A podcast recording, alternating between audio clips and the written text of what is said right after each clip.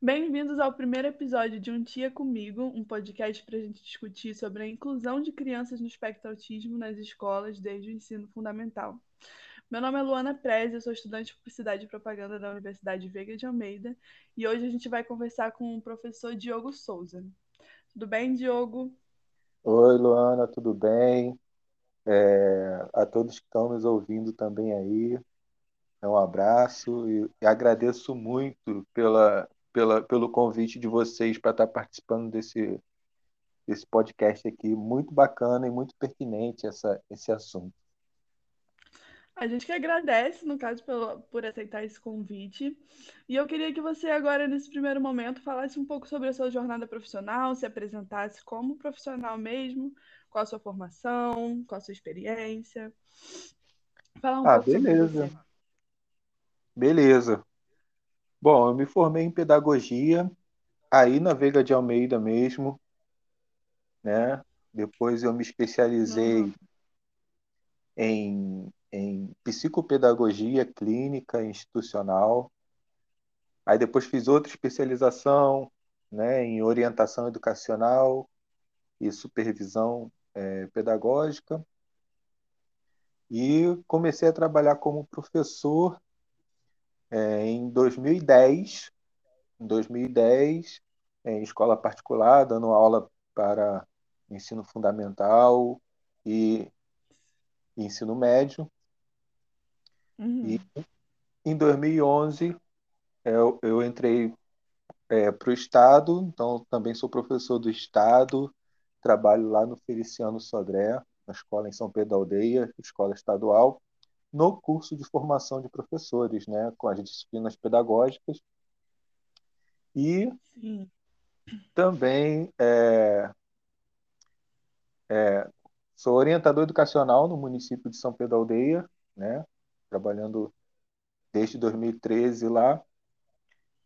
E para terminar, eu estou terminando agora esse semestre a faculdade de psicologia.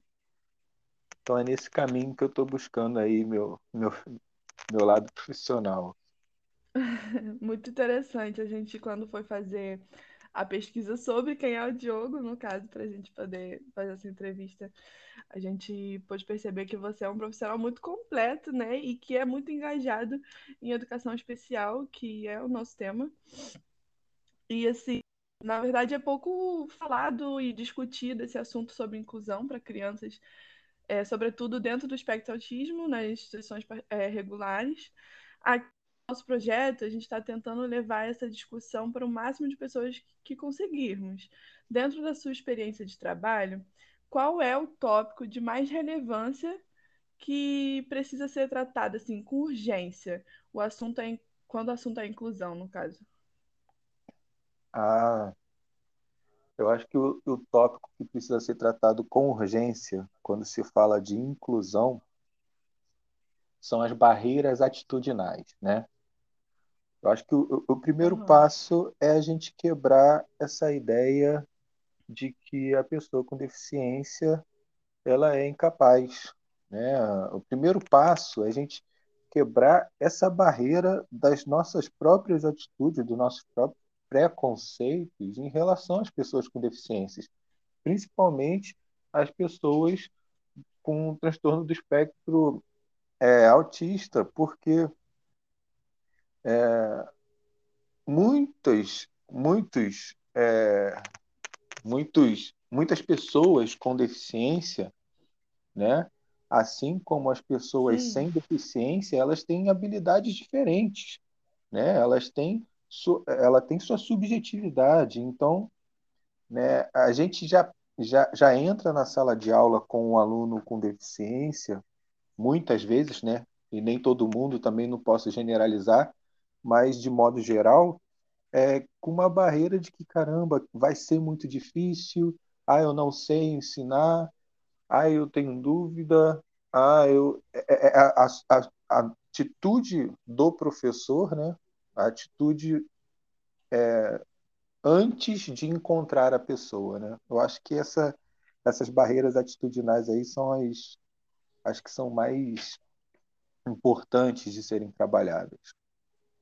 Sim, porque eu acho que, na verdade, os professores, eles é, veem como se fosse algo totalmente diferente, sendo que cada indivíduo tem as suas particularidades, as suas limitações, o jeito que aprende. Então, assim, é, se formos ver é toda uma sala de aula, a gente tem que olhar com cuidado individual para cada aluno, né?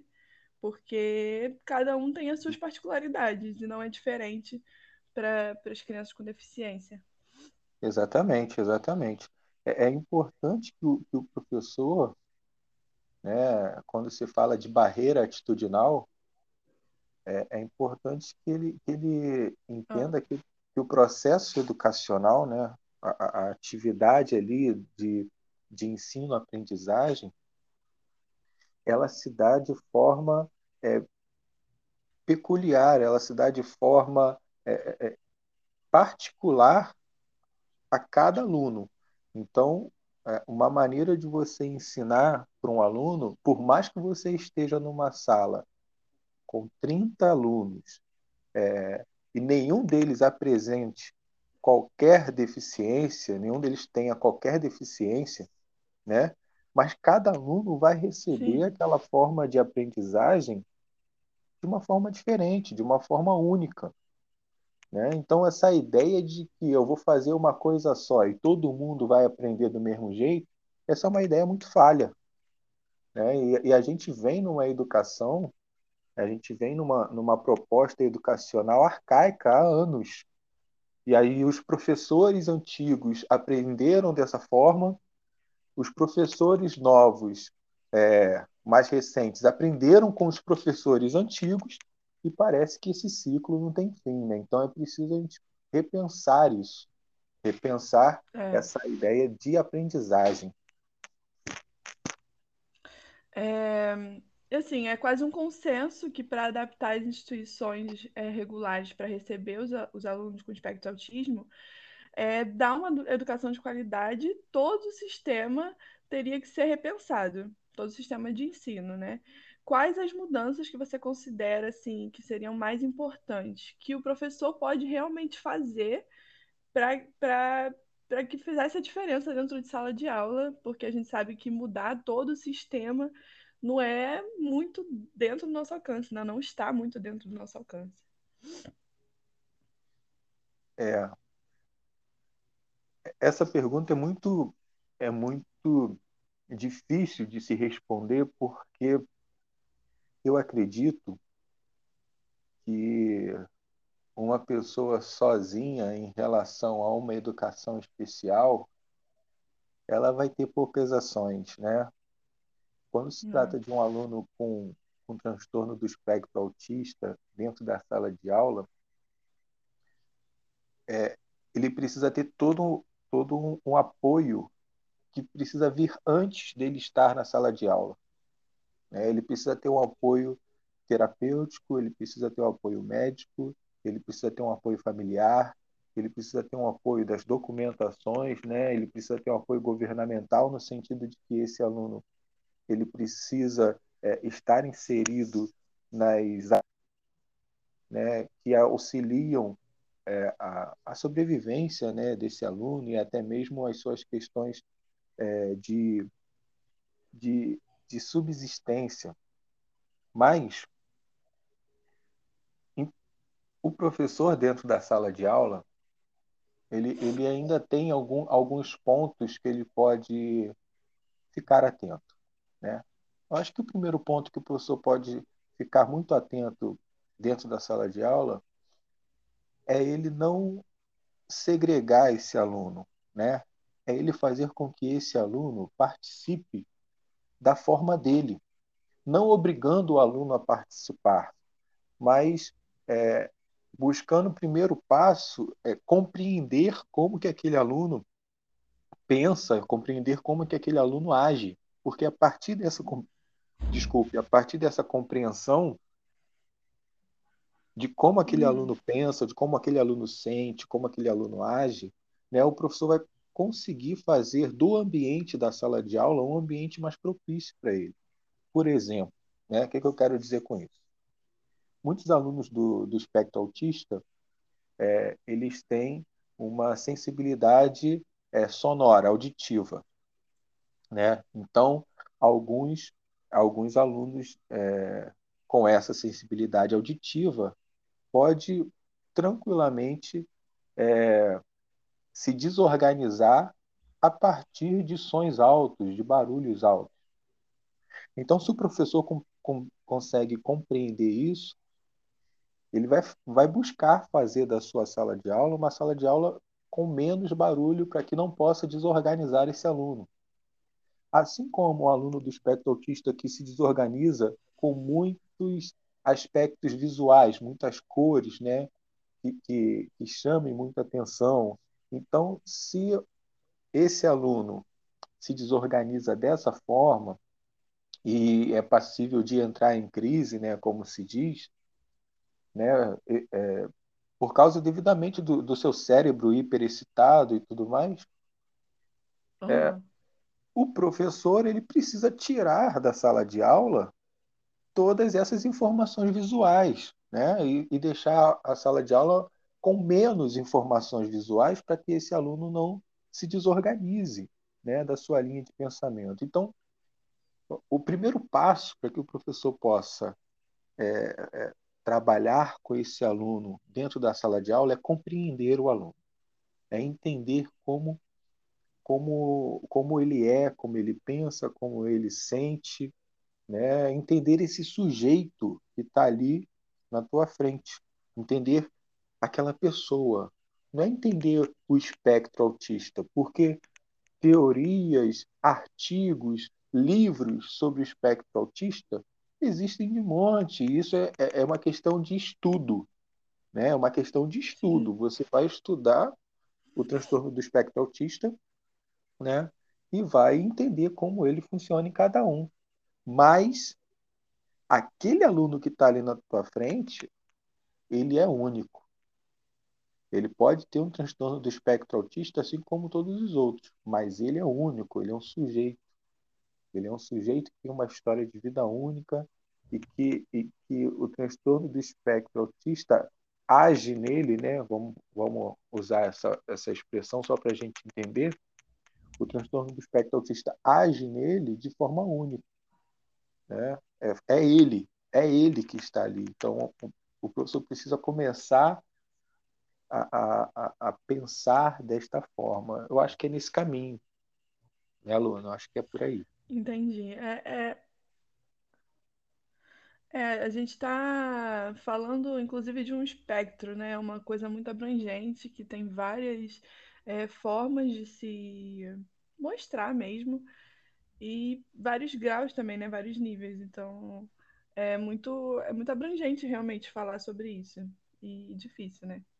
Mas assim, entrando nessa questão assim de, de laudo, a importância do, do laudo, né, para essas crianças, você acha que é muito importante que tenha um diagnóstico nas mãos da escola para que a gente possa trabalhar realmente essa criança de uma forma mais específica e conhecer mais quais são as as particularidades dessa criança. É, o que, que você acha, assim, qual, qual é o grau dessa importância? Então, é, de acordo com a política educacional de educação especial na perspectiva da educação inclusiva, o laudo ele não é importante para que você possa começar a agir e fazer as adequações, fazer as adaptações curriculares necessárias, né? é, fazer as flexibilizações né, que, você, que o professor pode fazer para o aluno. Até porque, quando se fala de, de processo de ensino-aprendizagem, quando se fala de educação, você está falando de é, trabalhar um aluno da forma que ele aprende e não da forma que você gosta de trabalhar. Eu acho que isso é importante o professor entender. O professor ele é o técnico, o professor ele é o cientista da educação, né? o filósofo da educação, em que ele está ali para trabalhar a forma que o aluno aprende. Só que muitos professores, ainda, infelizmente, eles pensam que eles é, só podem trabalhar da forma que eles gostam de trabalhar, da, da, forma que eles se sentem mais à vontade, da forma que eles sabem, né? E criam uma espécie de, de, de, de, de ponto de comodismo, né? Naquela situação onde não se modifica. Paulo Freire já falava isso no livro Pedagogia da Autonomia, né? Que ensinar exige mudança. Né? Então, ensinar exige mudança, ensinar exige sair né, desse, desse, desse, desse lugar cômodo que a gente fica, que é natural do ser humano, né? E que muitas vezes a gente nem percebe, né? Então, é... o professor ele pode falar.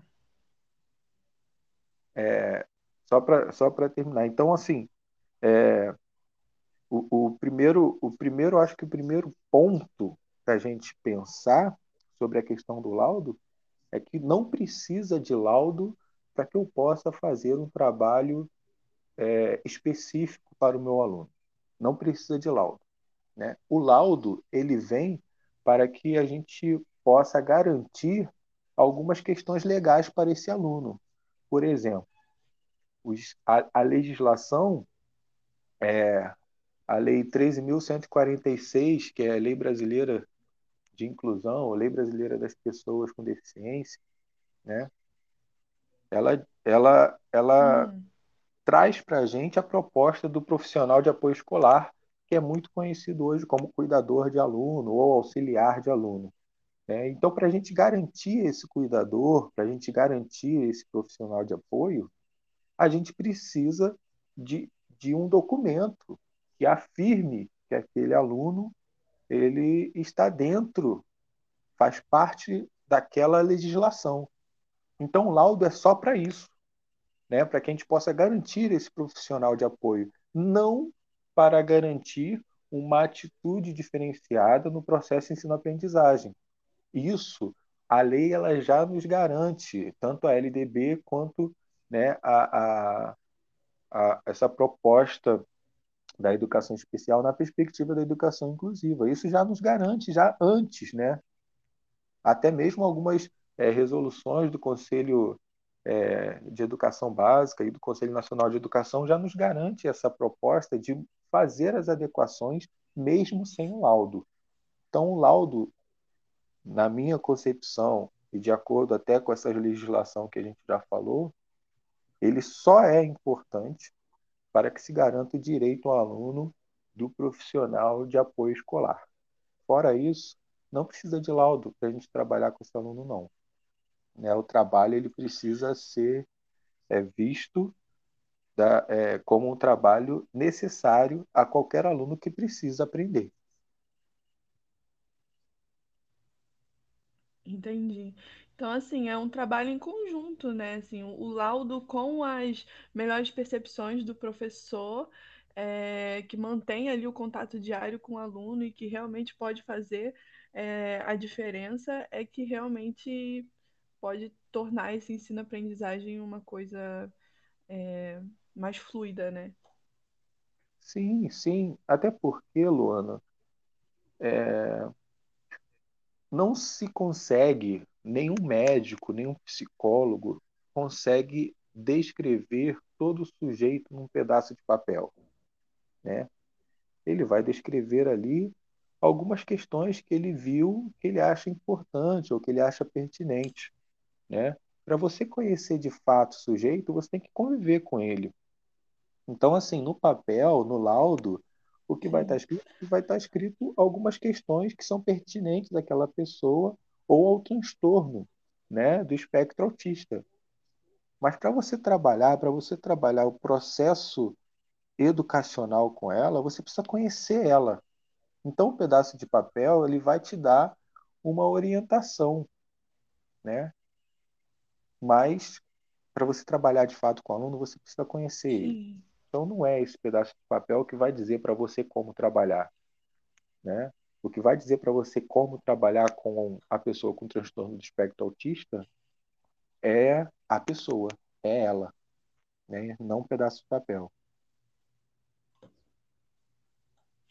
Eu acho que essa perspectiva, assim, dentro dessa nossa temática como tópico é, fundamental, assim, né? Que a gente está aqui começando essa, esse podcast e essa perspectiva ela traz uma importância muito grande para começo de conversa, porque aqui a gente vai trazer vários profissionais, como fonoaudiólogos, psicólogos, que vão vir com perspectivas bem teóricas, e professores também, que vão vir tanto com perspectivas teóricas quanto com experiência, mas a gente entender que a percepção do professor, o olhar atento do professor para o aluno, um olhar cuidadoso e de afeto, é o que vai realmente dizer como que esse professor vai trabalhar com seu aluno, né? E não toda a teoria, que também é muito importante, mas que o fundamento disso tudo é o olhar atento. Eu acho que isso é muito importante da gente começar assim esse É projeto. verdade. É verdade, Luana, porque a gente está tratando de ser humano, a gente está tratando de pessoa, a gente está tratando de sujeito, né? A gente está tratando de relações pessoais, né? A gente não está tratando de um robô, a gente não está tratando de um extraterrestre, a gente não está tratando de algo fora da nossa realidade. A gente precisa, primeiramente, começar a enxergar a pessoa com, com o transtorno do espectro autista como pessoa.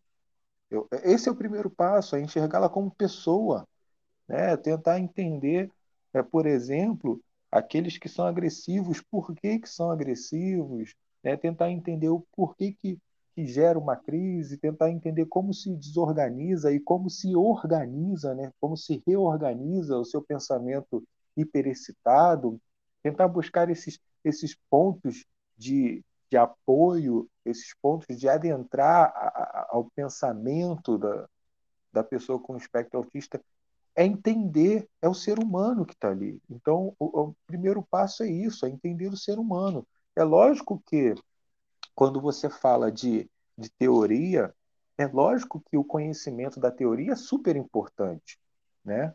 É, é, eu não estou aqui desmerecendo em nenhum momento, pelo amor de Deus, o estudo, né? Não, claro que não. Acho que a gente tem que estudar sim, tem que conhecer a teoria, tem que conhecer como é que na teoria funciona o cérebro do, da pessoa com transtorno do espectro autista, tem que conhecer quais são as variáveis ou esses níveis de espectro, tem que conhecer sim, tem que estudar, tem que entender. Mas o que eu estou querendo dizer é que só esse conhecimento isolado, né, assim como é, é, tentar tratar a pessoa com carinho, com afeto, sem conhecimento teórico, né, são conhecimentos isolados que não vão dar a, a, a base fundamental para se trabalhar com ela, com a pessoa com transtorno do espectro autista. Então você tem que aliar, né, tem que unir o conhecimento teórico, né, mas principalmente a visão do ser humano que está ali na tua frente. É unir essas duas questões. Aí sim você vai ter é, é, uma preparação melhor, uma busca melhor das atividades, uma busca melhor do entendimento desse processo. Eu acredito Perfeito. que é nesse caminho. Perfeito. É, enxergar a criança como um todo, né? Tipo, a, as questões familiares também contam muito. E falando nisso, assim, de, de contexto familiar, é, existem muitos casos em que os familiares se recusam a aceitar o quadro da criança, não, não se tem um apoio da família é, para o processo de ensino-aprendizagem dessa criança e é, os métodos que a escola está tendo, tipo assim, quais são os métodos que a escola está tendo para adaptá-lo? É, qual que você acha que são as medidas que a gente deve usar, assim, para para tornar isso mais suave, né? Para é, para fazer com que os pais aceitem, porque eu sei que é muito importante que que seja um trabalho em conjunto da escola, do professor, da família e de todo o contexto social daquela criança. É, pois é. Sem a ajuda da família, que é um elemento fundamental, fica muito difícil o processo educacional, né?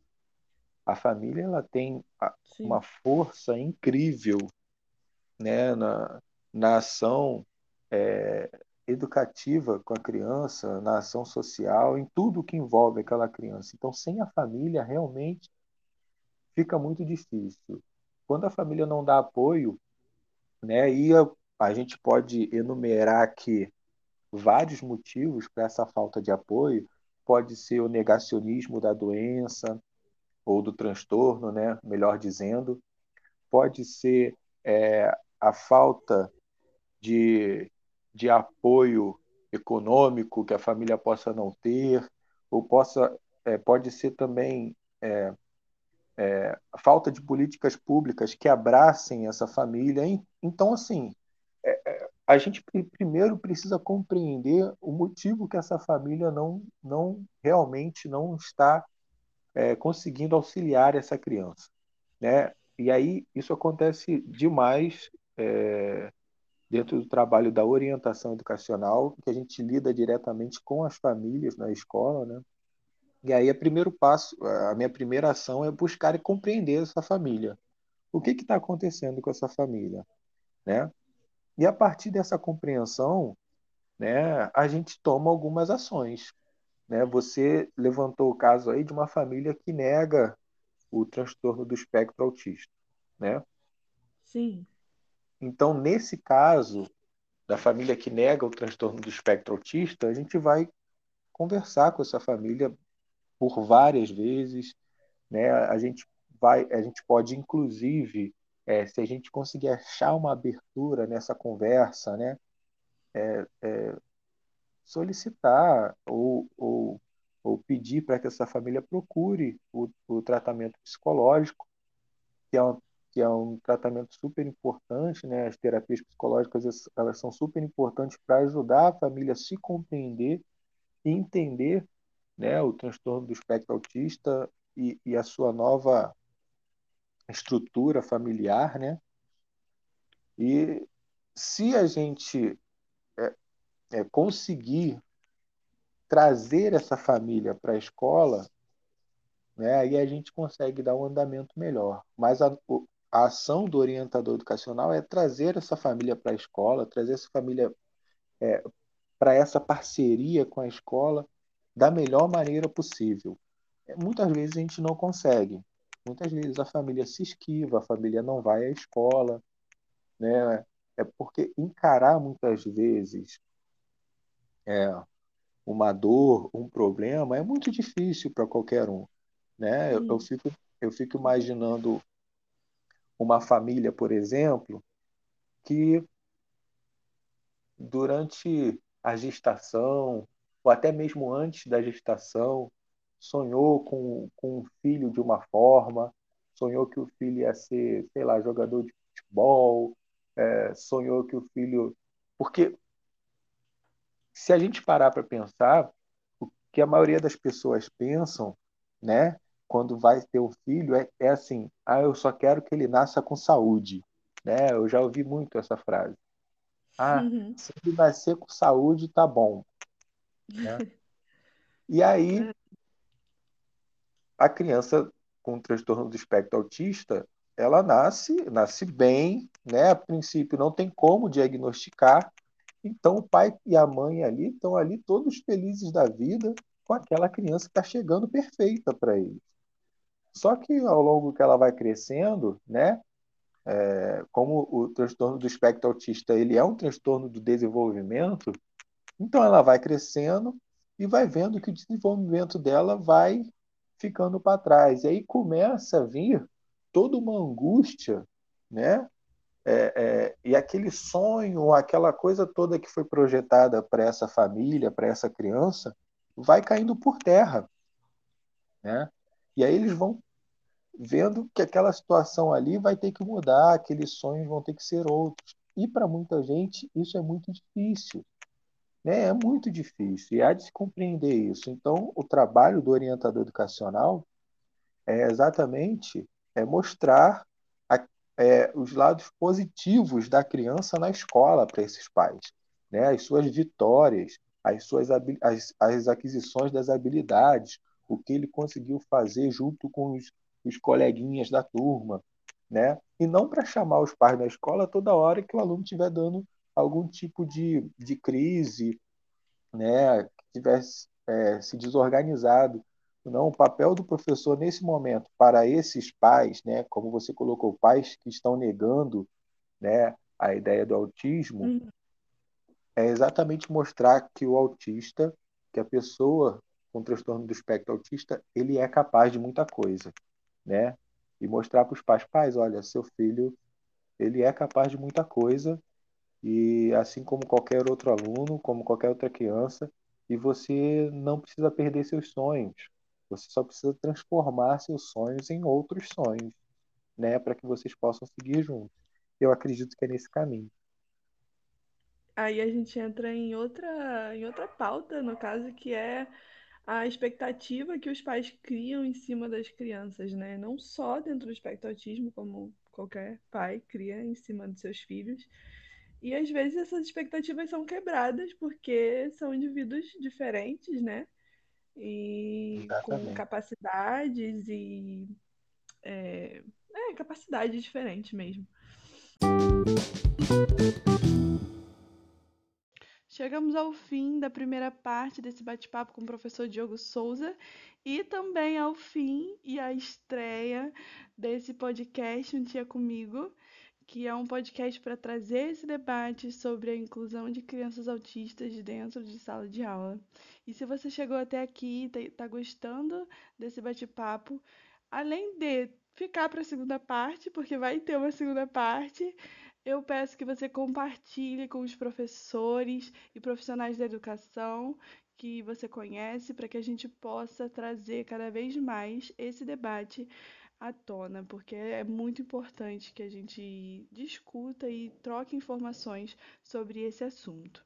Lembrando que esse é um podcast produzido por Luana Preze, Manuela Soares, Maria Joana Louven, Natália de Oliveira, Jaqueline Oliveira, Fernanda Farias e Valéria Braga.